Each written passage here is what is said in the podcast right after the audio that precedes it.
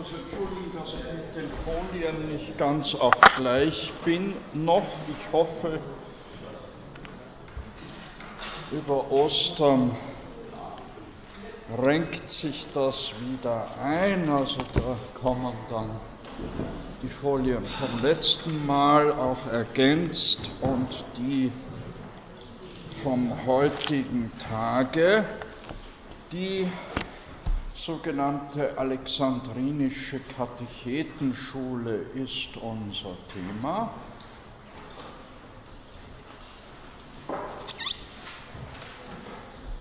insbesondere Clemens von Alexandrien und Origenes.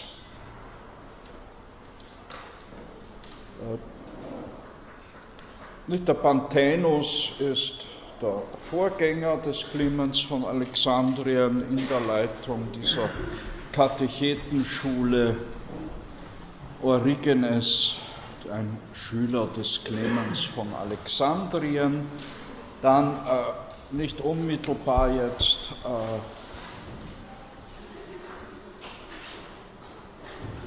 der Alexandrinischen Katechetenschule angehörig, aber ihr über Origenes nahestehend die drei großen Kappadokier, Basilius der Große, dessen Bruder Gregor von Nyssa und dessen Freund Gregor von Nazianz. Und Eusebius von Caesarea ist der Vater der Kirchengeschichte dem wir auch viele Nachrichten eben über diese alexandrinische Katechetenschule verdanken.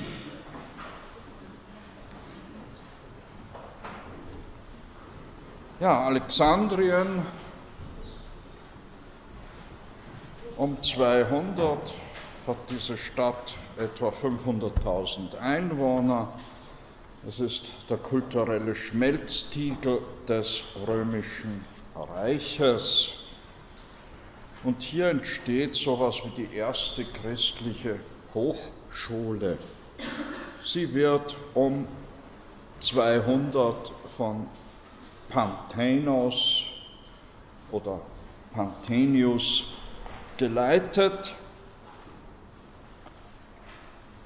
der von der stoischen Philosophie zum Christentum gekommen ist und vieles vom Stoizismus werden wir ja wiederfinden in den Werken seines Schülers Clemens von Alexandrien, um 150 in Athen geboren,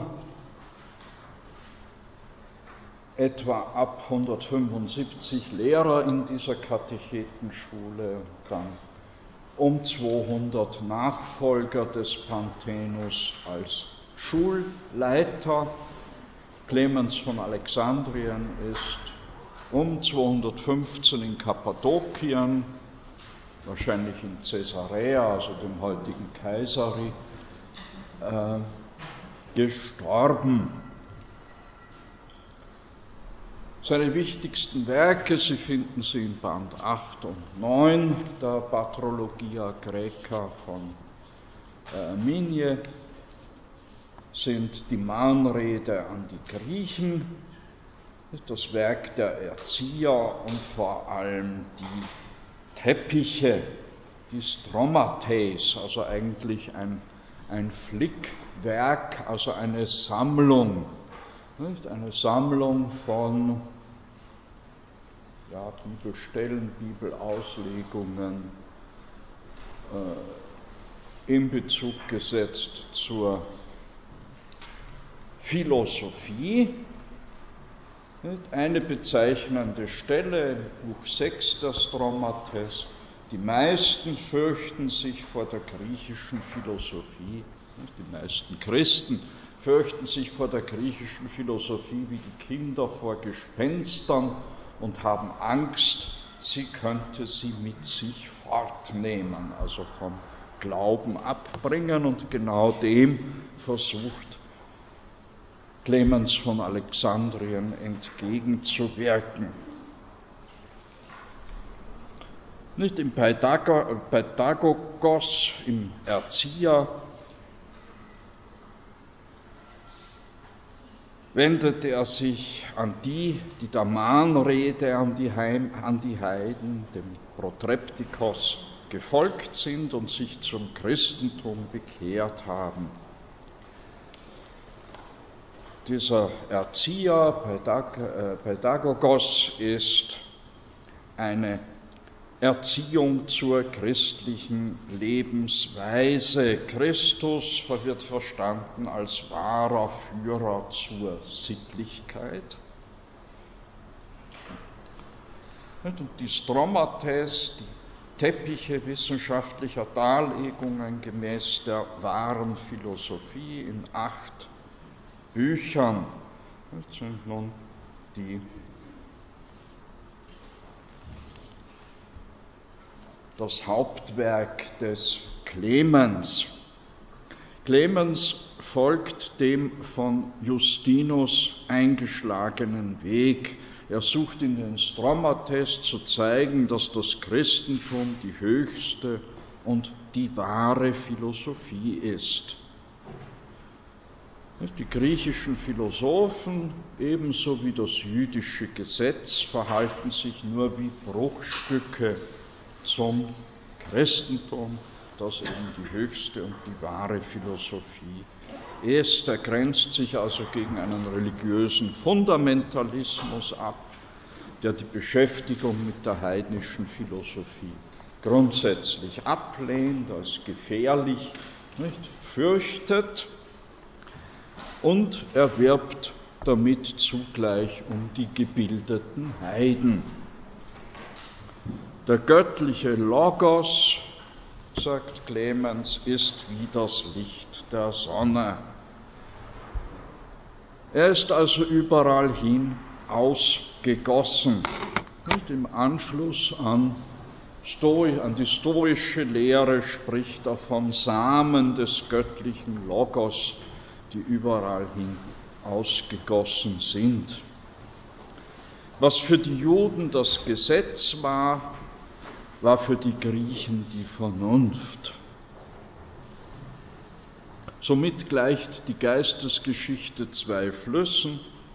Der eine entspringt dem mosaischen Gesetz, dem Gesetz Gottes, der andere entspringt aus der Vernunft und beide vereinigen sich in der christlichen Offenbarung. Gleichwohl lehrt Clemens ebenso wie Justin, dass die heidnischen Philosophen vieles aus dem Alten Testament geschöpft haben, was sie dann aus Ruhmsucht für das Resultat eigener Forschung ausgegeben haben und dass sie dann obendrein noch verfälschten und verdarben. Insgesamt aber überwiegt die positive Stellung zur Philosophie, vor allem zur Philosophie Platons und in der Ethik zur stoischen Philosophie vor. Philosophie ist Vorbereitung auf den Glauben oder für den Glauben. Hier eine Stelle aus dem fünften Kapitel des ersten Buches der Stromates. Nicht vor der Ankunft des Herrn war die Philosophie für die Griechen zur Rechtfertigung notwendig.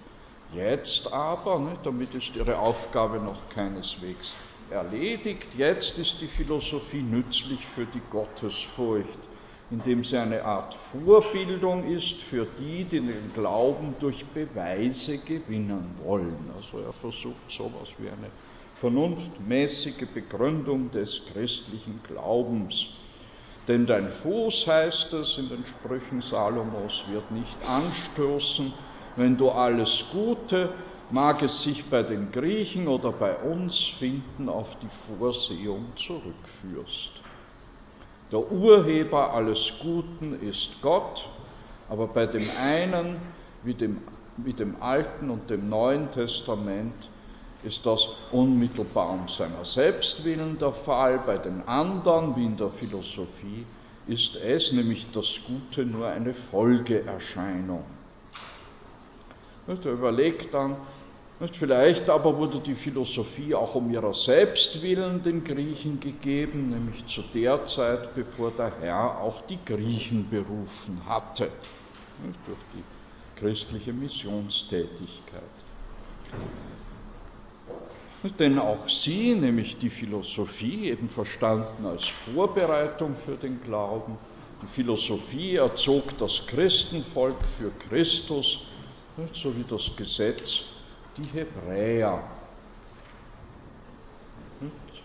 für Christus erzog. Demnach bahnt die Philosophie den Weg und bereitet den vor, der von Christus vollendet werden soll. Also die Philosophie dient auch heute noch der Vorbereitung für den Glauben. Und so wie die Einzelwissenschaften der Philosophie dienen, so dient die Philosophie der Theologie bzw. der echten Weisheit, der echten Gnosis.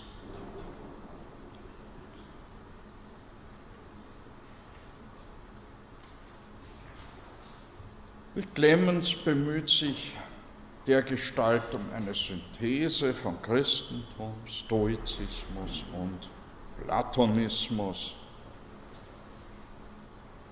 Der Glaube, den Glauben versteht er als eine Vorwegnahme von Wahrheiten, die die Vernunft noch nicht kannte. Und somit ist der Glaube das Kriterium für die wahre Philosophie. Glaube ist das Kriterium für die wahre, die eine Philosophie. Jede Philosophenschule behauptet, sie hätte die ganze Wahrheit. Sie haben aber jeweils nur einen Teil der Wahrheit, sagt Clemens. Und aufgrund des Glaubens vermag nun der Christ die so vielfach zerstückelte Wahrheit in ihrer Ganzheit wiederherzustellen und somit die wahre Philosophie aufzubauen. Was versteht?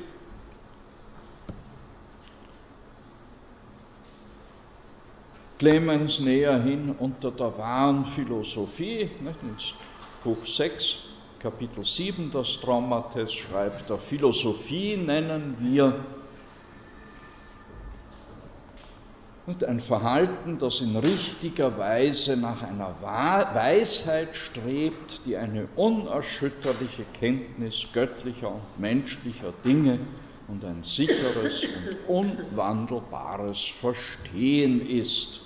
Ein Verstehen, das Gegenwart, Vergangenheit und Zukunft umfasst, so wie es uns der Herr durch seine Ankunft und durch die Propheten gelehrt hat. Diese Erkenntnis kann durch Vernunftgründe nicht erschüttert werden, da sie von dem nämlichen Willen, durch den sie auch durchaus wahr ist, übergeben worden ist, nämlich durch den Sohn bekannt gemacht worden ist, also durch Christus, den Logos.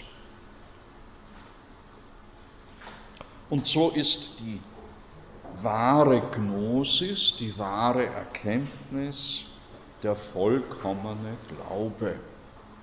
Der Gläubige, der ohne Erkenntnis bloß glaubt, verhält sich zum Gnostiker im Sinne eines wahrhaft Erkennenden, wie das Kind zum Erwachsenen. Allerdings ist keine positive Erkenntnis Gottes möglich, um Gott zu erkennen, müssen wir nicht nur über das Sinnliche, sondern auch über das Intelligible hinausgehen. Gott ist für, äh, für Clemens eine Ursache, die über allem Ort, über aller Zeit und über aller Erkenntnis liegt. Also insoweit ein Vorblick auf eine sogenannte negative Theologie,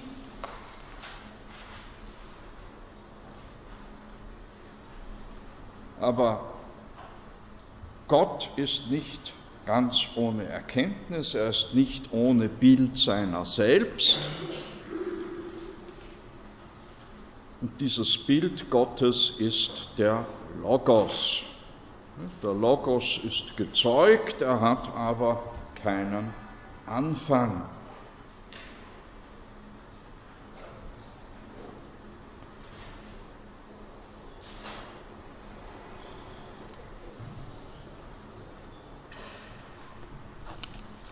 hat aber keinen Anfang. Die Welt, die Schöpfung ist nach Clemens das gemeinsame Werk des Vaters und des Logos, durch den Gott alle Dinge geschaffen hat. Der Logos ist das Urbild der Welt und zugleich der Mittler zwischen Gott und Welt, sodass wir durch den Logos, also durch Christus, auch den Vater erkennen, soweit wir ihn überhaupt zu erkennen vermögen. Und dieser Logos-Christologie knüpft, verknüpft äh, Clemens von Alexandrien platonisches und stoisches Gedankengut. Und ein, sein Vorbild ist dabei der Philon von Alexandrien,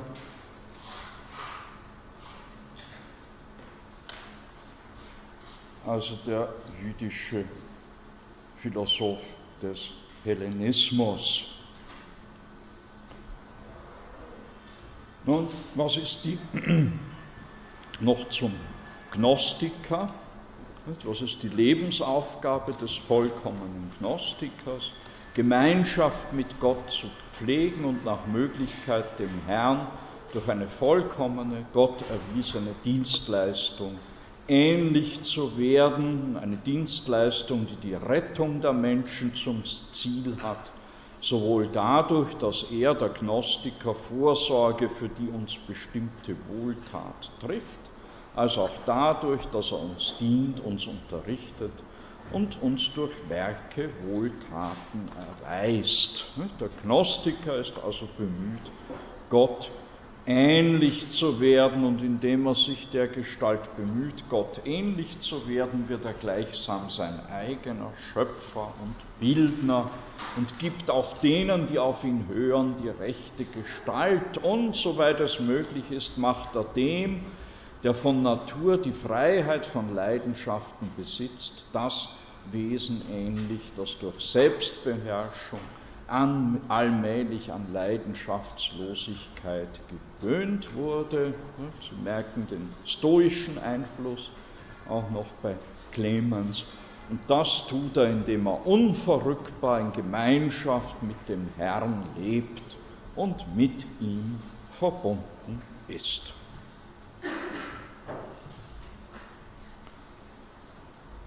Nun, Origenes, der Schüler des Clemens,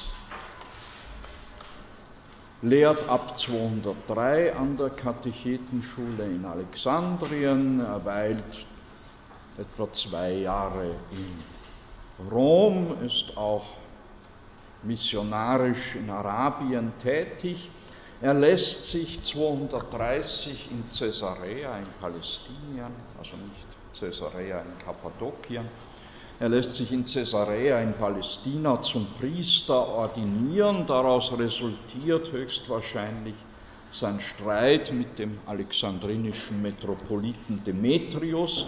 Er wird der Häresie angeklagt, verliert sein Lehramt und flieht nach Caesarea in Palästina.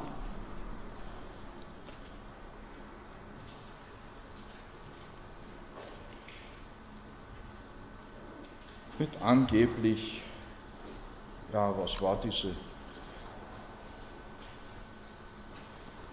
also aufgrund seines großen Lehrerfolges nicht, wurde offenbar dieser Demetrius, der Metropolit von Alexandrien, eifersüchtig auf den Origenes und man weiß nicht, ist es Verleumdung oder stimmt es wirklich. Angeblich hat sich der Origenes in seiner Jugend entmannt. Nicht? Ein Bibelwort etwas allzu wörtlich auslegend. Also, ja, und als Entmannter konnte er nicht zum Priester ordiniert werden, ja? Ähm, wann ist er jetzt gestorben? 245 oder 254? Ah, zwei, ah, da habe ich 254. Entschuldigen Sie. Da habe ich unten einen Zahlen, Zahlen verwechselt. 254. Wahrscheinlich in Palästina.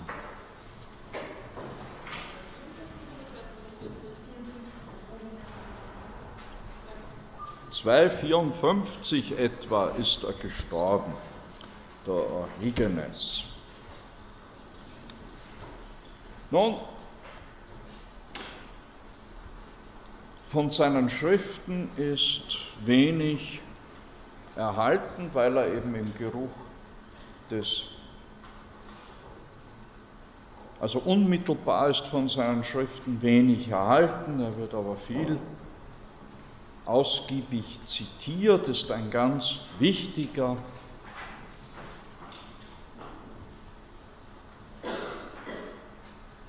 christlicher Theologe und Philosoph. Nicht vor allem, weil er in seinem Werk De Principiis oder Periarchon, also über die Grundlehren, den ersten Versuch unternimmt, nun die christliche Glaubenslehre systematisch darzustellen. Ja, wichtig auch seine Schrift Katakelso, also gegen den Celsus, eine Verteidigung des Christentums gegen die Angriffe des Platonikers Celsus oder Kelsos. Damit wir aber jetzt nicht nur Christen hören, wollen wir auch einen Heiden zu Wort kommen lassen. Mit Eusebius von Caesarea zitiert in seiner Kirchengeschichte aus dem Werk des Porphyr, des Schülers von Plotin, gegen die Christen. Und da schreibt der Porphyr Folgendes über den Origenes. Da einige statt sich von der Erbne, also hm, was denkt ein frommer Heide über solche Christen und christliche Philosophen und Theologen. Da einige, statt sich von der Erbärmlichkeit der jüdischen Schriften abzuwenden, nach befriedigenden Lösungen suchten, verloren sie sich in verworrene, dem Text nicht entsprechende Erklärungen. Also sie versuchten, die Offenbarungsschriften der Juden, eben Christen, allegorisch auszulegen, um durch diese allegorische Auslegung die Erbärmlichkeit dieser Schriften, so der Heide Porphyr, in ein auch für Gebildete günstiges Licht zu setzen. Sie verloren sich also in dem Text nicht entsprechende Erklärungen, welche nicht so sehr eine Verteidigung der Fremden als vielmehr Anerkennung und Lob der eigenen Sache zum Ziel haben. Diese Exegeten bilden sich ein, die klaren Worte des Moses seien Rätseln, sie verhimmeln dieselben als Gottesworte, voll heiliger Geheimnisse und vergiften durch ihre Einbildung und allegorische Auslegung die Fantasie der Leser. Und, und später, schreibt Eusebius, fährt Porphyr folgendermaßen fort, diese törichte Methode nicht, einer allegorischen Schriftauslegung, nicht, wie sie Clemens und vor allem Origenes eben gepflegt und in Ansehen gebracht haben. Diese törichte Methode kann man an einem Mann beobachten, mit dem auch ich in meiner frühesten Jugend verkehrt habe, nämlich an Origenes. Also die haben einander gekannt. Der Origenes und der noch sehr junge Porphyr. Origenes, der im hohen Ansehen stand und noch heute durch seine hinterlassenen Schriften im Ansehen steht und dessen Ruhm bei den Lehrern dieser Religion, also bei den Christen, weit verbreitet ist. Er war, schreibt, Origen, äh, schreibt Porphyr, der Schüler des Ammonius, des verdienstesten Philosophen unserer Zeit. Also nach Porphyr war der Origenes ein Schüler des Ammonios Sakkas, des Lehrers von Plotin und somit Plotin war wiederum der Lehrer des Porphyr. Aber im Unterschied zu Ammonios, der laut Porphyr sich vom Christentum wieder dem Heidentum zuwandte, dadurch eben zum Begründer des Neuplatonismus wurde, und verfiel der Origenes, obwohl als Grieche unter Griechen erzogen, der Barbarei. Wissenschaftlich, sagt Porphyr, hatte Origenes von seinem Lehrer Ammonius sehr viel gewonnen, doch schlug er einen entgegengesetzten Lebensweg ein. Ammonius nämlich wandte sich, obwohl von seinen Eltern als Christ im Christentum erzogen, sobald er selbst zu denken und zu philosophieren anfing, sofort der den Gesetzen entsprechenden Lebensweise zu. Also der war ein ordentlicher, ne, sittsamer, frommer Heide.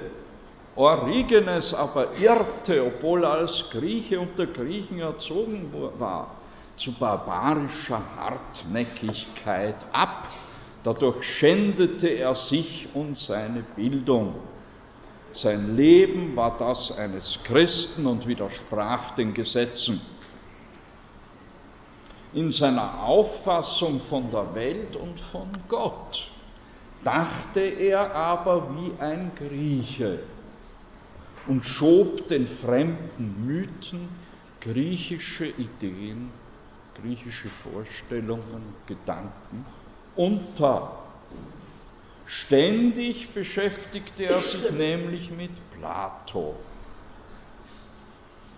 Und er war vertraut mit den Schriften des Numenius, Cronius, Apollophanes, Longinus, Moderatus und der berühmten Männer aus der pythagoreischen Schule, nicht? also mit Vertretern des Mittelplatonismus und des Neupythagoreismus.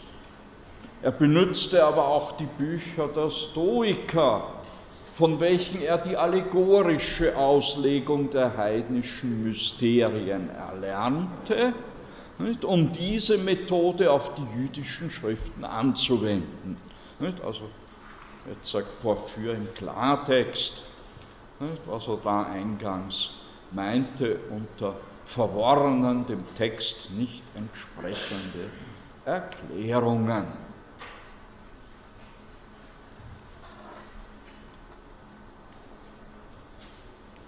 Nach Porphyr hat also Origenes von Platon und aus der pythagoreischen Schule seine Philosophie gewonnen nicht? Und die allegorische Auslegung gewinnt er aus den Werken der Stoiker. Die allegorische Auslegung der Mythen.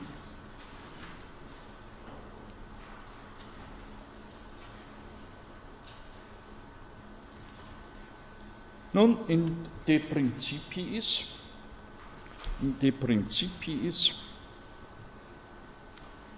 Periachon geht Origenes von dem Grundsatz aus, dass in der systematischen Darstellung vom Ersten, von dem an sich Ersten auszugehen ist, also von der Lehre von Gott. Gott verstanden als ewiger Urgrund von allem.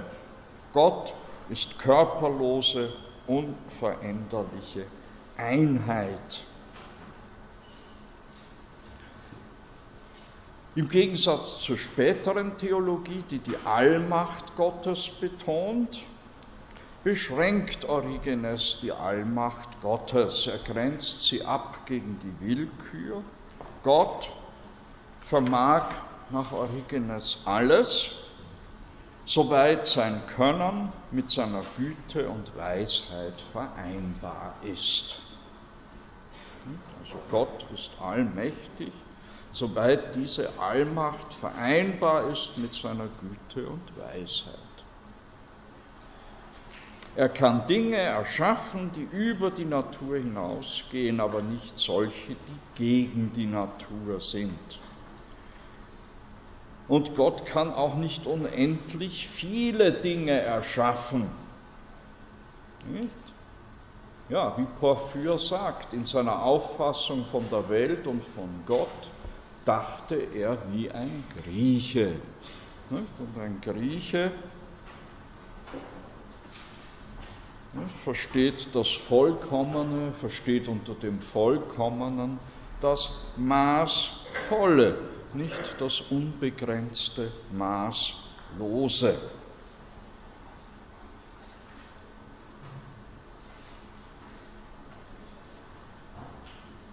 Wäre Gott nicht begrenzt, wäre er unvollkommen nach der Auffassung des Origenes. Wäre Gottes Macht unbegrenzt, dann könnte er sich selbst nicht erkennen.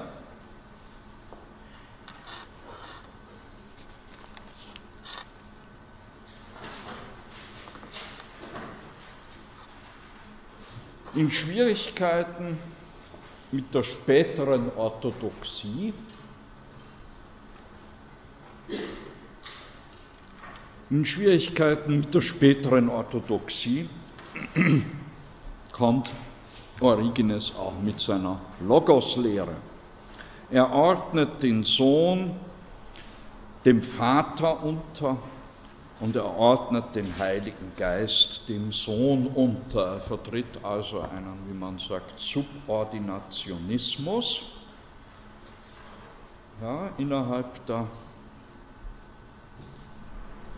göttlichen Trinität. Der Vater steht über dem Sohn und der Sohn über dem Heiligen Geist.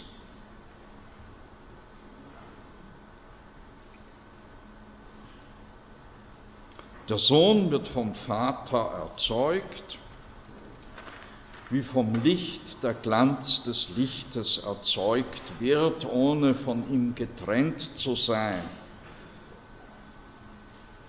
Der Sohn ist aber abhängig vom Vater. Er ist zwar Gott, Theos, er ist aber nicht so wie der Vater Autotheos. Er ist nicht von sich aus, von sich selbst aus Gott. Oder der Sohn ist zwar dem Vater gleich, Homoios, er ist dem Vater gleich. Er ist aber nicht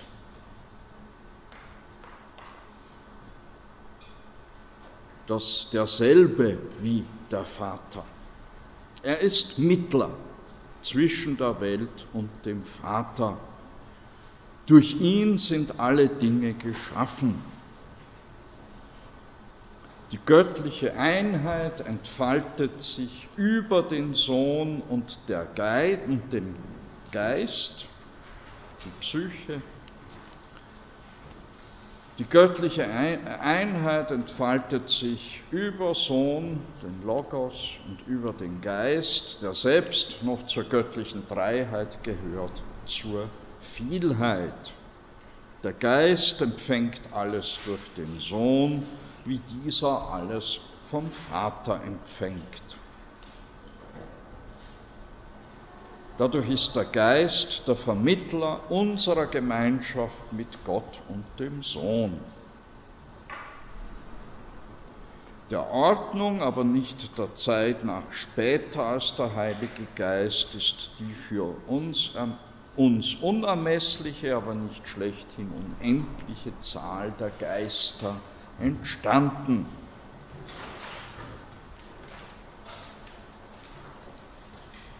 Wobei sich die Welt, so wie wir sie kennen, erklärt durch die Abwendung der Geister von Gott.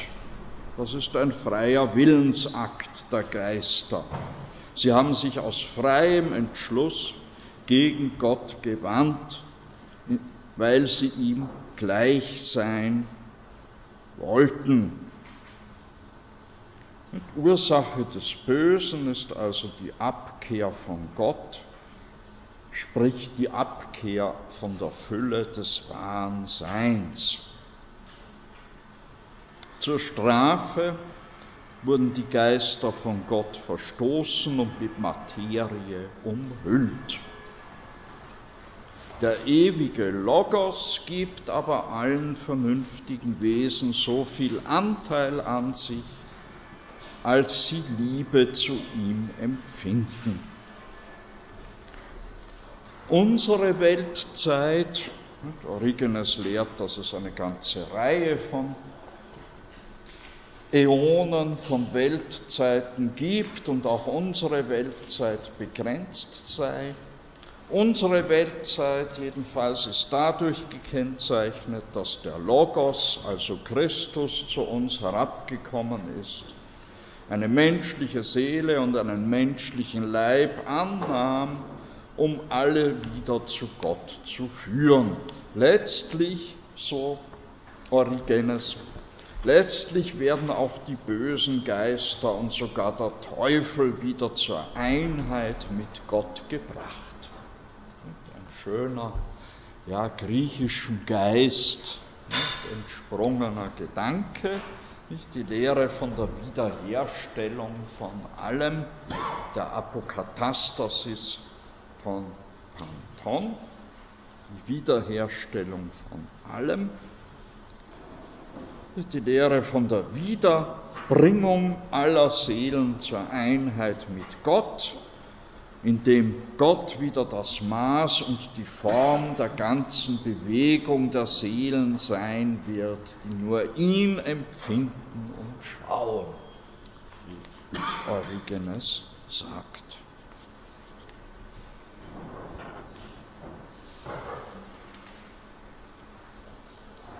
Nun, mit diesem Sub. Ja?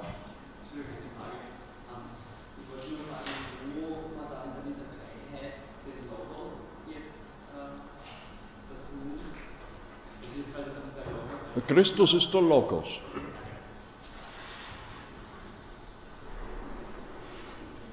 Und das dritte ist die Psyche, die sich dann in die gleichsam in die vielen Geister, in die vielen Seelen aufspaltet, zersplittert.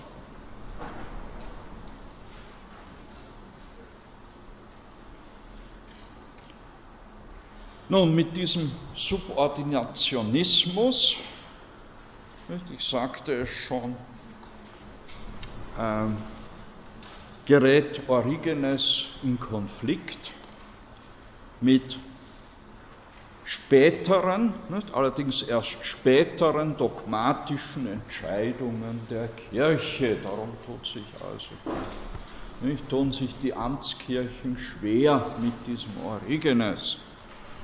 Man verdankt ihm unendlich viel, gleichwohl zum Kirchenvater konnte er es nicht mehr bringen.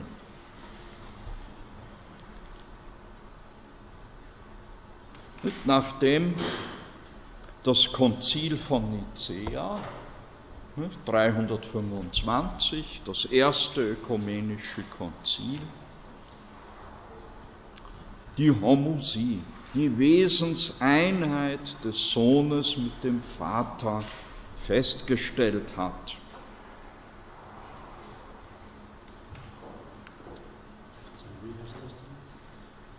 Wie? Heißt das? Äh Wesenseinheit, Homusie. Homusie. Homusie.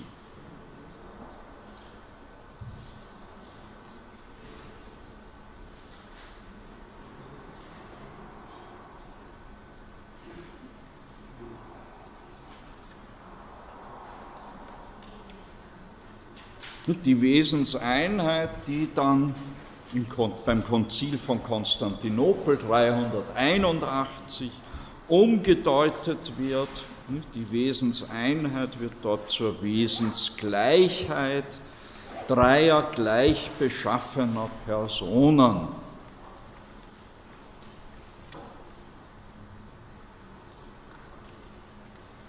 Das sind aber erst Konzilsentscheidungen im Lauf des vierten Jahrhunderts.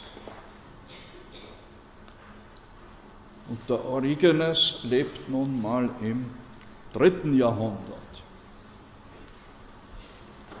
Also die Kirche entscheidet sich gegen, die spätere Kirche entscheidet sich dann gegen den Subordinationismus, den Origenes lehrt.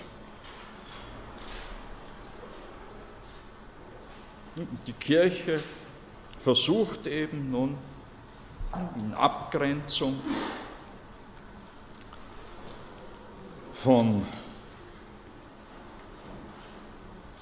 jüdischen und heidnischen Lehren in einer Art Selbstfindungsprozess in philosophischer Begrifflichkeit die biblischen Christuszeugnisse dogmatisch festzulegen.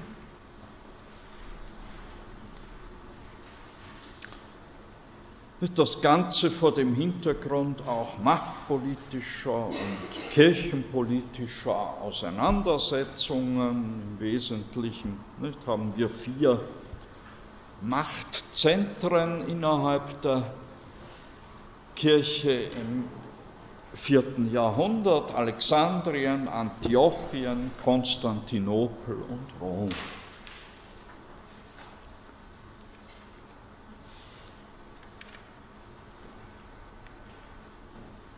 Nun, wogegen hat sich die Kirche abzugrenzen? Zunächst einmal gegen einen judenchristlichen Monotheismus demzufolge Jesus nur ein Prophet gewesen wäre.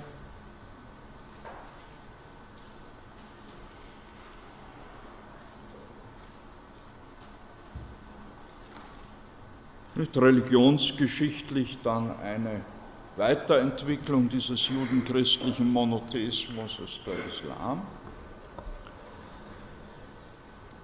Man hat sich abzugrenzen von einem Monarchianismus, der Christus unter Gott unterordnet. Und hier gibt es wieder einen Adoptionismus, wonach Gott Christus adoptiert, also einen Menschen adoptiert habe, oder einen Modalismus, wonach Christus nur eine Erscheinungsweise Gottes sei.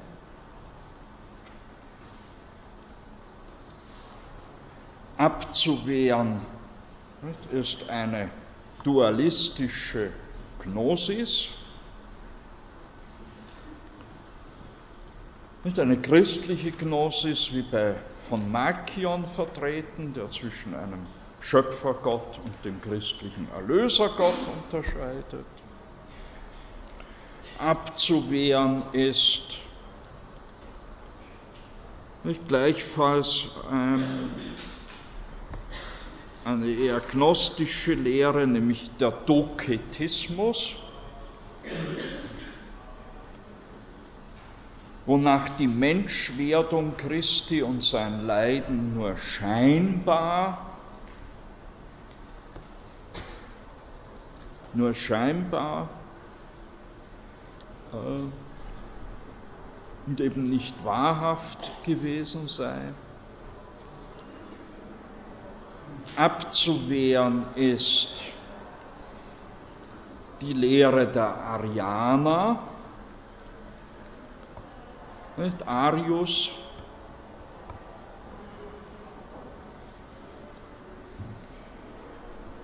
der in seinem Streit mit Athanasius in Alexandrien unterliegt.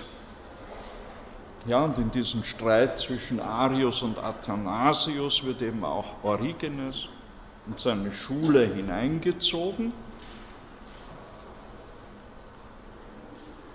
Und dieser Streit wird 325 eben zugunsten der Lehre des Athanasius auf dem Konzil von Nikäa entschieden. Nicht? Arius lehrte, Christus habe halb, sei ein halb göttliches, halb menschliches Zwischenwesen, er ist geschaffen, er ist Gott ähnlich. Also Arius lernt, lehrt die Homoiousie, die Gottähnlichkeit Christi, während Athanasius und mit ihm dann das Konzil von Nikäa die Homusie, die Wesenseinheit von Christus und Gott behauptet. Homusie gegen Homoiousie. Es geht um einen Buchstaben, nicht? um das Jota. Wesenseinheit gegen Wesensähnlichkeit.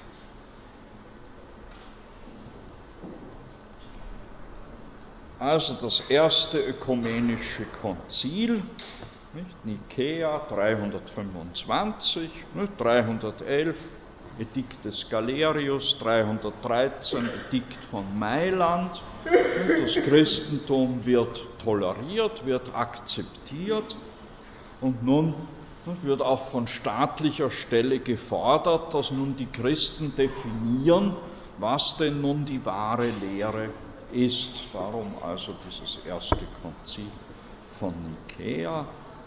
Hier wird die Homosie, die Wesenseinheit von Gott Vater und Gott Sohn zum Dogma erhoben.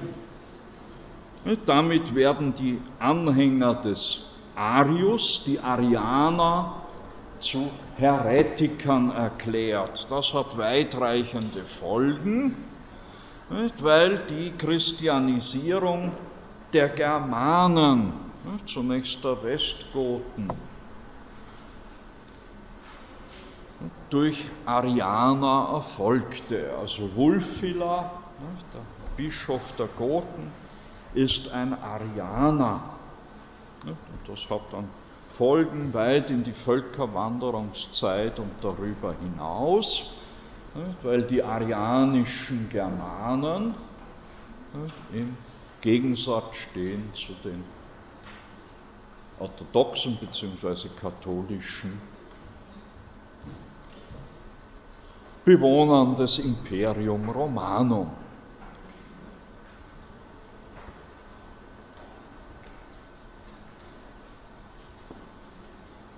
Also nach arianischer Lehre und die Germanen waren und blieben auch lange Zeit Arianer.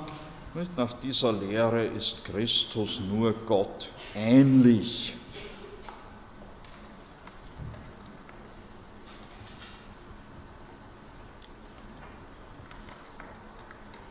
Das zweite Konzil, das zweite ökonomische, äh, ökumenische Konzil, das Konzil von Konstantinopel, Konstantinopel I, 381, fixiert dann endgültig die Trinität, also Gott Vater, Gott Sohn und Heiliger Geist, sind wesensgleich. Sie sind wesensgleich.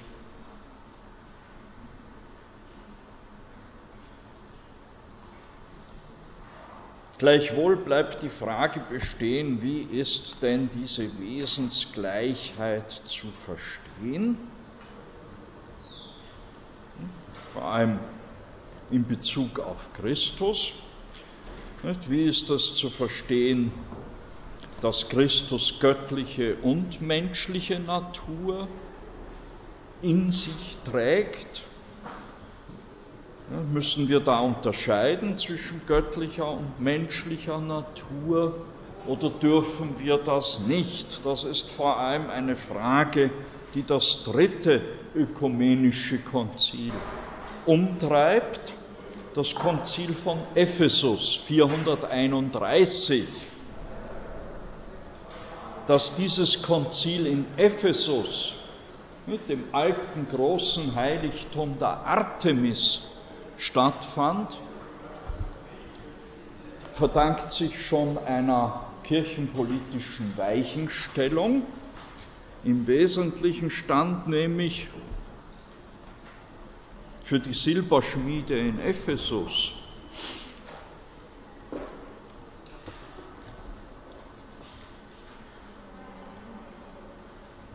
und für die christliche Partei, die die Einheit der Person Christi betonte, stand in Frage, ob denn Maria Gottesgebärerin ist oder nur den Menschen Christus geboren hat. Wenn wir göttliche und menschliche Natur in Christus trennen, können wir schwerlich von Maria als der Gottesgebärerin sprechen. Das wäre natürlich ein Pech gewesen für die Silberschmiede in Ephesus. Früher haben sie silberne Artemis-Statuen hergestellt, jetzt silberne Marienstatuen. Also es war von vornherein das Ergebnis vorauszusehen. Göttliche und menschliche Natur in Christus sind ein und dieselbe.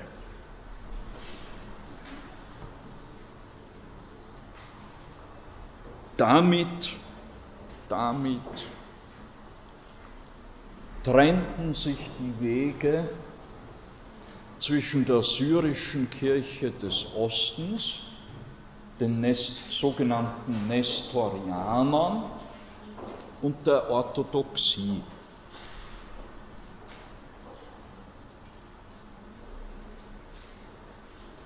In Antiochien sitzt immer noch ein Papst, nämlich der östlichen Kirche, die den Entscheidungen des dritten ökumenischen Konzils von Ephesus nicht folgten. Also an der Trennung festhielten von göttlicher und menschlicher Natur Christi.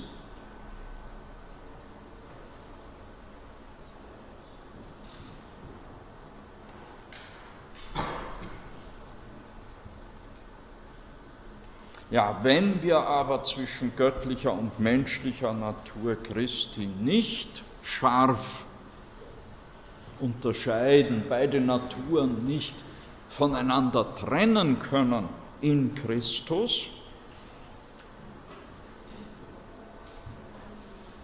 dann stellt sich die Frage,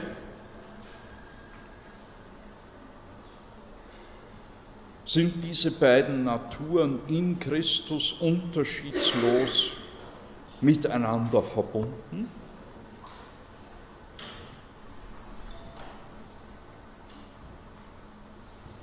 Oder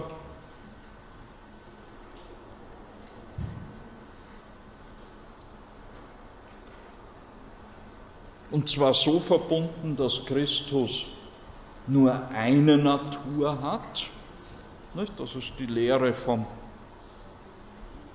die sogenannte Lehre der Monophysiten.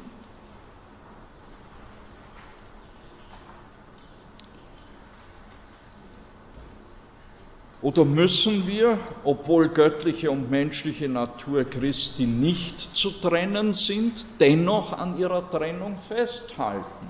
Naja, und zu dieser Lösung hat sich das vierte ökumenische Konzil entschieden, das Konzil von Chalcedon, 451. Christus ist wahrer Mensch und wahrer Gott. Also es wurde dogmatisch festgelegt, die Lehre von den zwei Naturen in Christus damit nicht einverstanden erklärt sich, erklären sich die Monophysiten. Oder wie man heutzutage, ja, nachdem es zu einer Angleichung zwischen diesen Monophysiten und der Orthodoxie und auch der katholischen Kirche wieder gekommen ist, spricht man lieber von Miaphysiten.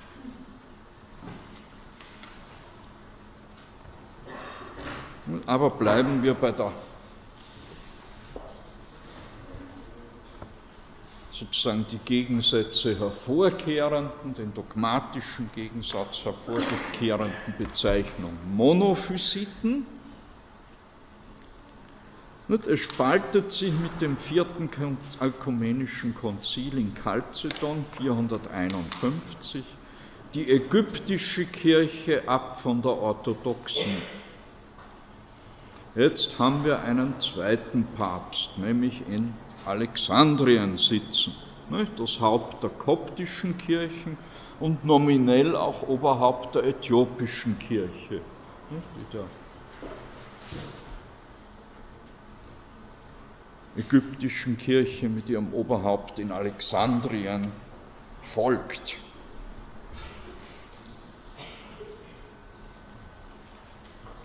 Also syrische Christen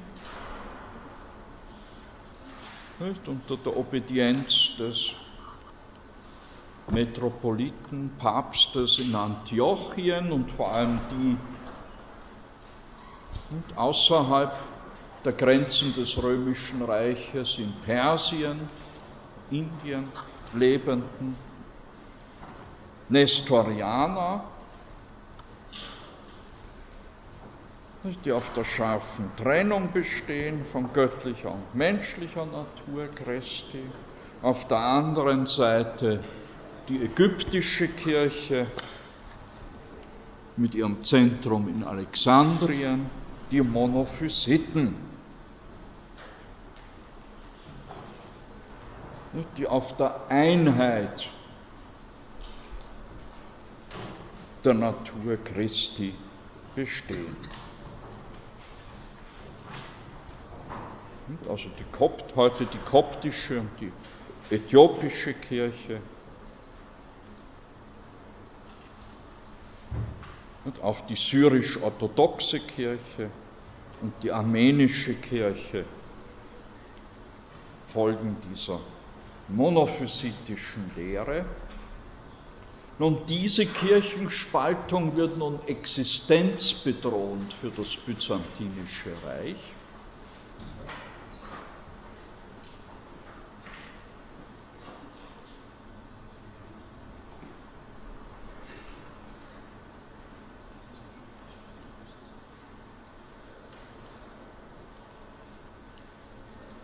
Zunächst wird auf dem fünften Konzil, also dem fünften ökumenischen Konzil, Konstantinopel II im Jahr 533, ausdrücklich die Subordinationslehre verurteilt. Damit wird endgültig die Lehre des Origenes als heretisch verurteilt.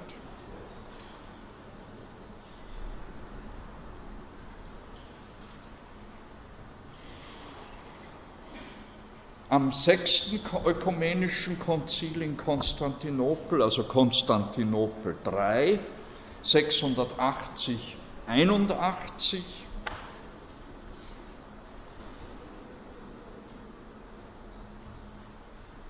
versucht man zwischen Monophysiten und Orthodoxie nochmal zu vermitteln.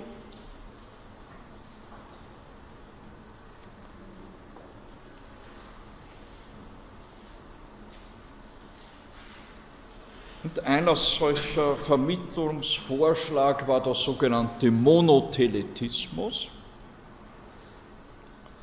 Der Monotheletismus, also die Einwillenslehre,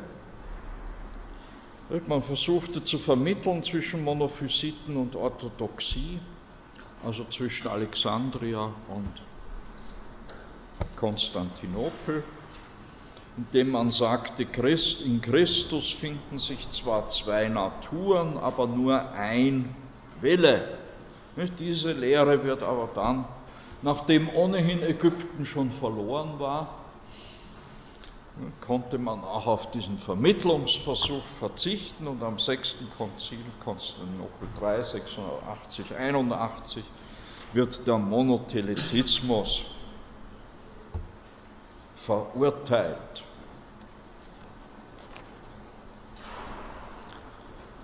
Also, so viel kurz zu den christologischen Fragen, ne, die vom 3. bis 7.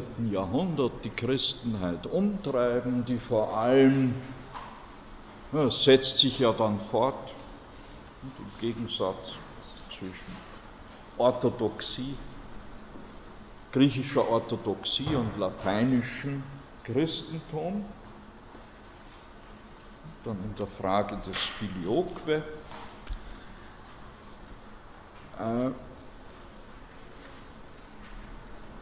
wo die Lateiner meinten, sie müssten dem Subordinationismus vorbeugen, indem sie ins Glaubensbekenntnis einfügen.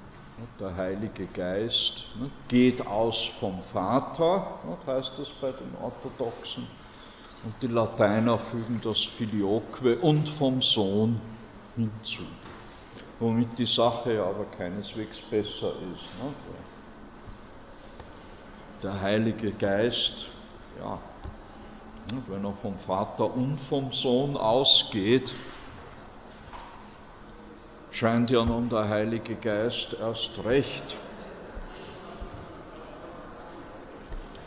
abkünftig zu sein und nicht unbedingt wesensgleich mit Vater und Sohn.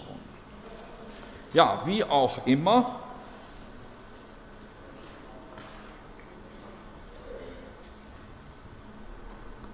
wie auch immer, die alexandrinische Katechetenschule, die Schule des Origenes, wird in gewisser Weise, ja, muss man hier auch den Eusebius von Caesarea nennen, der Vater der Kirchengeschichte, der eben vor allem als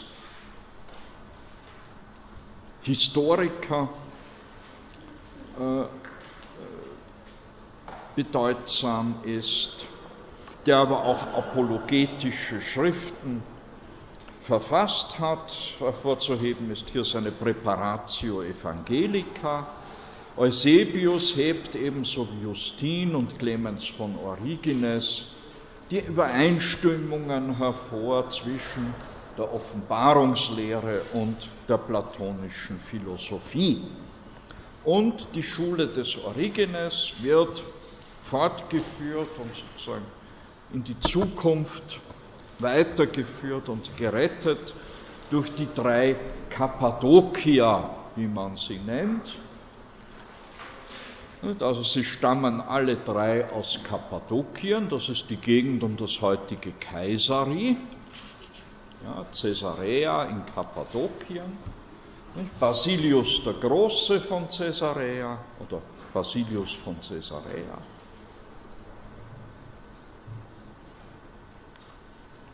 Gregor von Nyssa und Gregor von Nazians.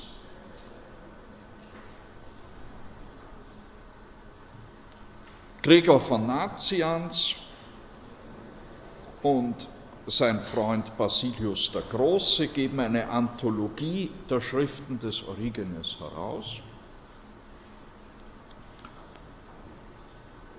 Und der Bruder des Basilius, Gregor von Nyssa, bemüht sich um die logische Systematisierung der Glaubensinhalte, besonders der Trinitätslehre.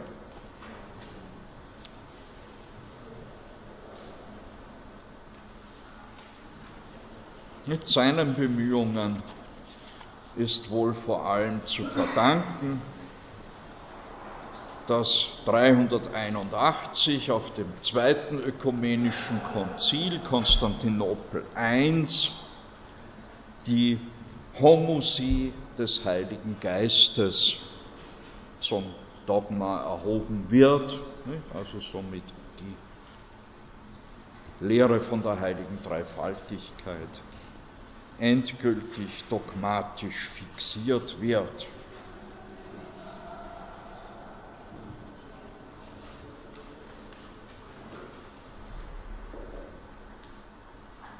Nicht Gregor von Nyssa versucht gleichsam die richtige Mitte zwischen jüdischem Monotheismus und heidnischem Polytheismus zu finden. Er lehrt die Einheit der göttlichen Natur, aber ihre Sonderung nach Hypostasen. Der Tullian wird Hypostasis mit Persona übersetzen. Una natura tres personae. Also Dreifaltigkeit, eine Natur, aber drei Hypostasen oder Personen.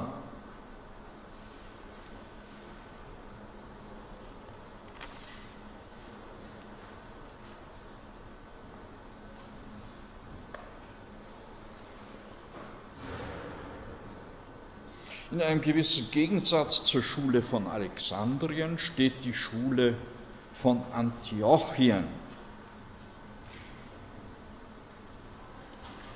während die Alexandriner im Anschluss an die Stoiker und im Versuch, Christentum, Stoizismus und platonische Philosophie miteinander zu harmonisieren, die allegorische Schriftauslegung. Pflegen, pflegen die Antiochener eine historisch-philologische Auslegung der Offenbarungsschriften. Und schließen sich dabei vor allem an Aristoteles an.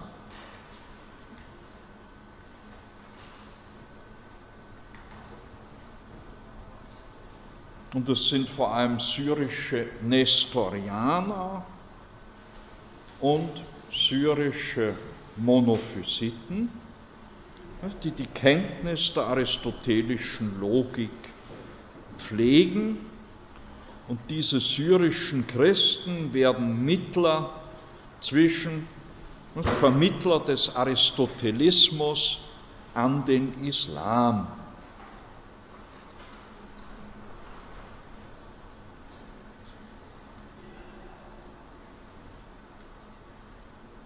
Diesem Zusammenhang ist zu nennen die Schule von Edessa,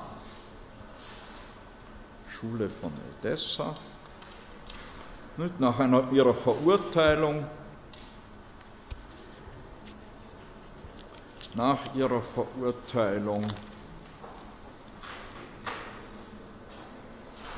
am dritten Konzil in Ephesus 431 fliehen viele Nestorianer aus dem römischen Reich nach Persien.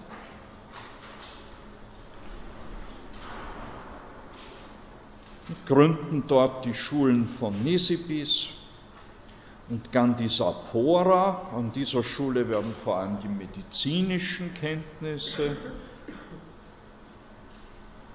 gepflegt. Und über diese Kanäle gelangt das antike medizinische Wissen, astronomische Wissen und auch die logischen Schriften, vor allem des Aristoteles, an die Araber und gelangt dann über diesem Umweg in der Hochscholastik, also im 13. Jahrhundert, auch wieder zurück in den lateinischen Westen, hm, Gefolge der Kreuzzüge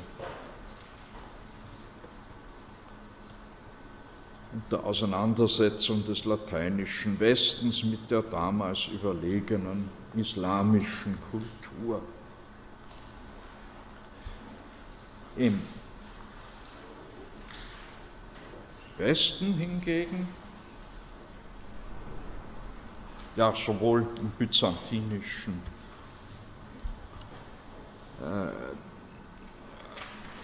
griechischen Christentum wie auch im lateinischen Westen wird die allegorische Schriftauslegung der alexandrinischen Schule und mit ihr auch der Platonismus zu der herrschenden philosophischen Richtung. Die lateinische Patristik, vor allem das Werk des Augustinus, ist im Wesentlichen christliche Umdeutung des Neuplatonismus.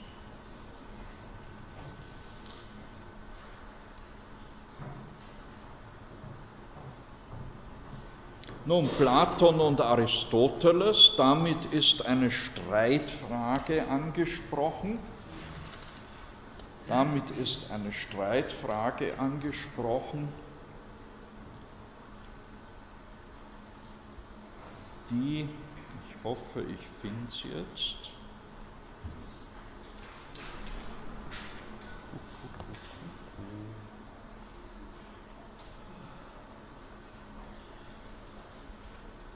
die als Universalienstreit, die als Universalienstreit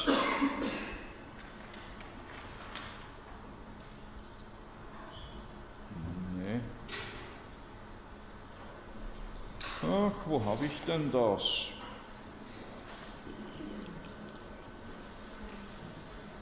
dass Universalienstreit in die Literatur und Geschichte eingegangen ist.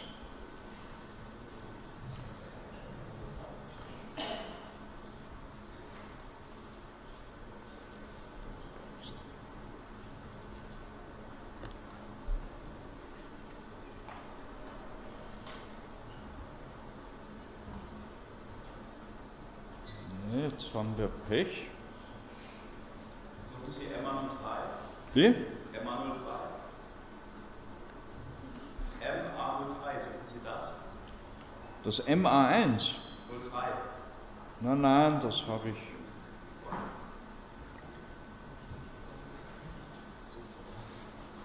So, das sind lauter Aufsätze. Nee, das ist es nicht. MA2, MA3. Nee, ich habe gedacht, ich habe hier irgendwo die Antike, aber die habe ich zwar auf meinem Computer, aber nicht auf dem Laptop. Gut, also, der Universalienstreit. Äh, da geht es um die Frage, um eine Frage, die Porphyr, nicht, der vorhin zitierte Kritiker des Christentums, Schüler des Plotin und Herausgeber seiner Schriften in diesem äh, Enneaden. Dieser Porphyr, der in der zweiten Hälfte des dritten Jahrhunderts lebt, hat eine Isagoge, eine Einleitungsschrift in die Kategorienlehre des Aristoteles verfasst. Ja? Beim Universalienstreit. Dazu will ich gerade kommen. Und in dieser Einleitungsschrift in die Kategorienlehre des Aristoteles, die dann zweimal ins Lateinische übersetzt wurde, die wichtigste Übersetzung ist die von Boetius, da schreibt der Porphyr, ja, aber auf die Frage, nicht? ob die Universalia, also die Begriffe, das Allgemeine, nicht getrennt von den Dingen ist oder körperlich,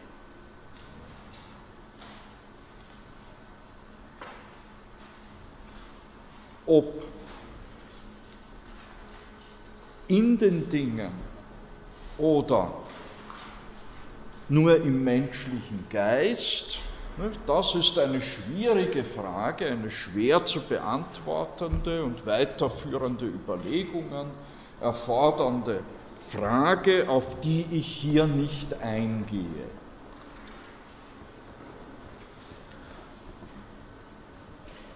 Nun, im Wesentlichen haben sich dann drei Fragen ergeben oder auch drei Positionen im sogenannten äh, Universalienstreit. Nicht die stoische, wonach die Universalia körperlich sind, also die Begriffe körperlich sind, spielt in dieser in der Auseinandersetzung im Mittelalter keine Rolle.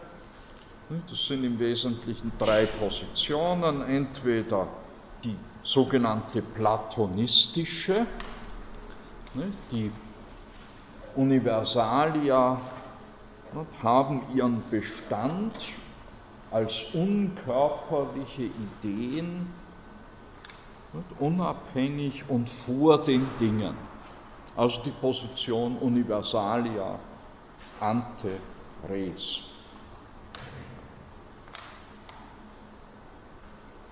Die, traditionell ist das die begriffsrealistische, platonistische Position im Universalienstreit.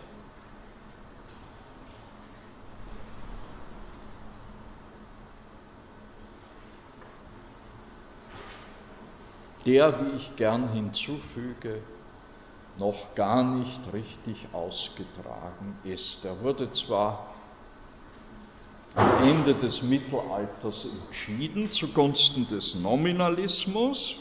Nicht? Der sagt, die Begriffe sind nur Begriffe im menschlichen Geist. Die Universalia sind post-res. Ja, wie man dann sagt, nicht? Abstrakt, Abstraktionen im menschlichen Geist. Und eine vermittelnde Position, nicht? Universalia in rebus, ein gemäßigter Realismus, nicht? die Position des Aristoteles. Also Platonismus versus Aristotelismus versus Nominalismus, ne, der dann in der Neuzeit herrschend wird. Naja, das hängt nämlich mit einer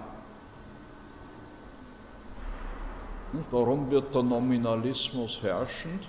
Sobald man unter den Rebus Gegenstände im neuzeitlichen Verständnis versteht.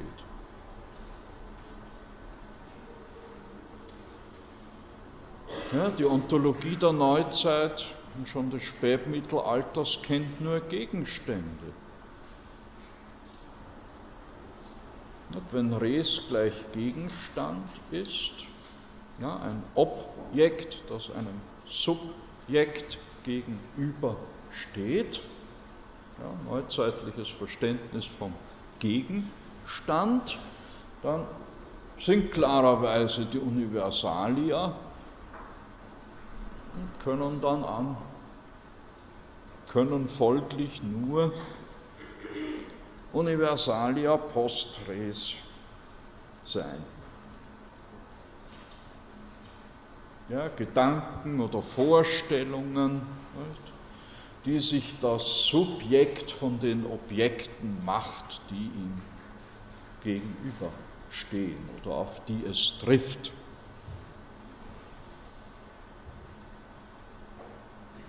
Das vorweg zu einer der großen Fragen, die vorläufig jedenfalls im Spätmittelalter, dort allerdings wiederum unter theologischen, unter theologischen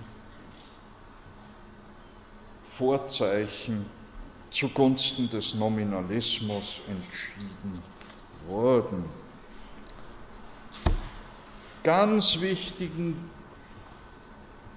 Vertreter der griechischen Patristik haben wir noch zu nennen, aber auf den komme ich dann nach Ostern zu sprechen, den Dionysius Areopagita oder Pseudo-Dionysius, dem die Kirche ihre Engellehre verdankt. Nennen will ich jedenfalls äh, einen äh, wichtigen griechischen Theologen, den Maximus Confessor. Maximus Confessor 580 bis 662 berühmt durch seine Kommentare zum Pseudo-Dionysius, hochgeschätzt in der orthodoxen Kirche durch seine Schriften gegen die Monophysiten und gegen die Monotheliten. Nicht? Also der nicht? im siebenten Jahrhundert, jedenfalls noch Anfang des siebenten Jahrhunderts, als Syrien und Ägypten noch nicht verloren waren. Wann? 639, glaube ich, war die Schlacht am Jarmuk. Wo der christliche Orient für uns verloren ging.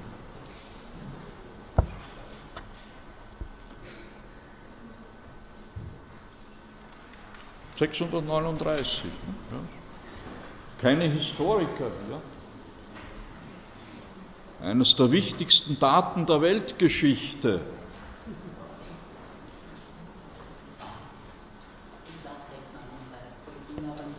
Wie? Ja, sowas um die Zeit. Ne?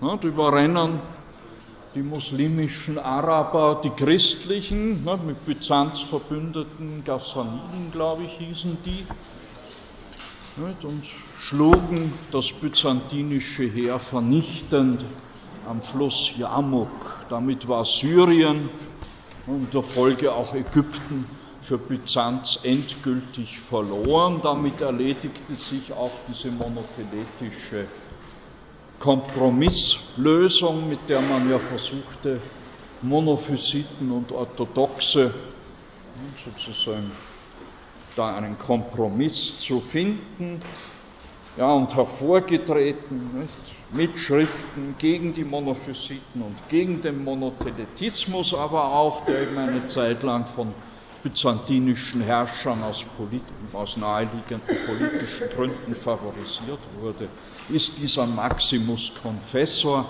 der darum in der orthodoxen Kirche ganz, ganz hohes Ansehen gewinnt Ebenfalls im Kampf gegen den Monotheletismus steht Johannes Damascenus, also der Johannes aus Damaskus. Der lebt schon unter islamischer Herrschaft in Damaskus, er lebt von 676 bis etwa Mitte des 8. Jahrhunderts. Er ist der große Dogmatiker und Systematiker der griechischen Kirche. Der letzte große griechische Theologe Johannes Damascenus. Ja, damit darf ich Ihnen ein gesegnetes Osterfest und vor allem erholsame Osterferien wünschen. Ich hoffe, wie gesagt, dass ich dann endlich mit meinen Folien auch im Zeitplan wieder zu liegen komme.